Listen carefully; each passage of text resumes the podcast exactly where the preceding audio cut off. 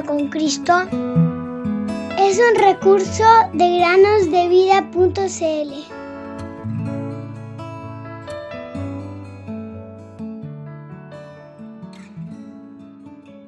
Pero cuando se manifestó la bondad de Dios nuestro Salvador y su amor para con los hombres, nos salvó no por obra de justicia que nosotros hubiéramos hecho, sino por su misericordia. Tito 3:4 Muy buenos días queridos niños, bienvenidos un día más a meditar con nosotros en el podcast Cada día con Cristo.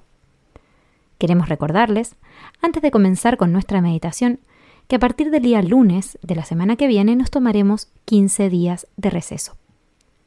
Agradecemos a todos aquellos que nos escuchan y en especial a las oraciones por este trabajo. La meditación del día de hoy se llama La muñeca.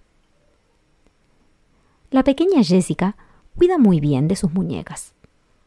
Cuando la conocí, estaba sentada con un grupo de niñas en una mesa. Tenía a su muñeca, Lisa, sentada en su regazo. Todas las niñas estaban cenando y Jessica ofrecía cucharas de legumbres y papas a su muñeca y le sonreía alegremente mientras comía cada bocado. Luego Jessica se metía rápidamente la comida en la boca y le decía a su muñeca lo buena niña que era por comer tan bien. La muñeca era de la madre de Jessica, así que en realidad tenía 30 años.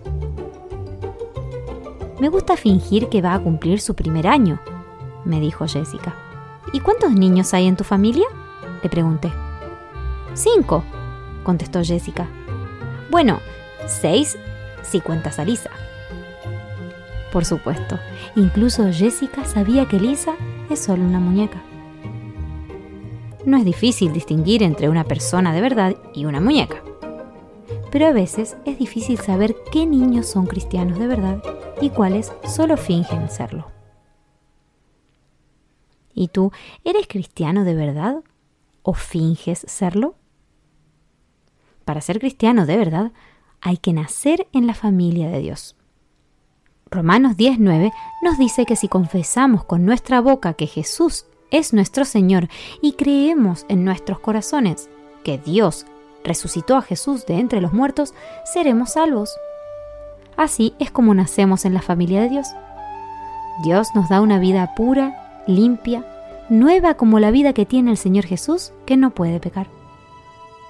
Todavía tenemos nuestra vieja vida, que no puede hacer otra cosa que pecar. Pero Romanos 6, 11 nos dice que debemos vernos como muertos al pecado, pero vivos para Dios por medio de Jesucristo nuestro Señor. Después del almuerzo, Jessica le dio a Lisa un baño de esponja y un cambio de pañal, y la puso a dormir una siesta, como si fuera un bebé de verdad. Cuando eres pequeña, es muy divertido jugar con una muñeca a la que quieres. Los niños pueden aprender muchas cosas jugando a fingir algo.